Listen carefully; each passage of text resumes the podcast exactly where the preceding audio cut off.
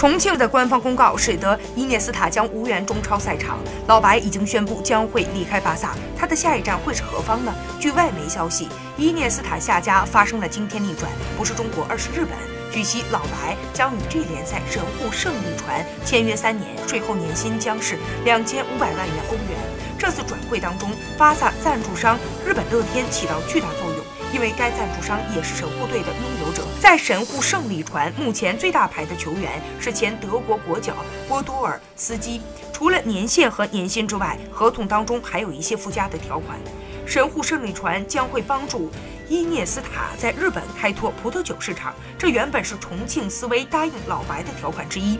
巴萨将会帮助神户胜利船建设类似于拉玛西亚的青训营，伊涅斯塔将会出任形象大使。不过，目前守护队还未正式给出报价，而澳大利亚的墨尔本城也有意招揽伊涅斯塔。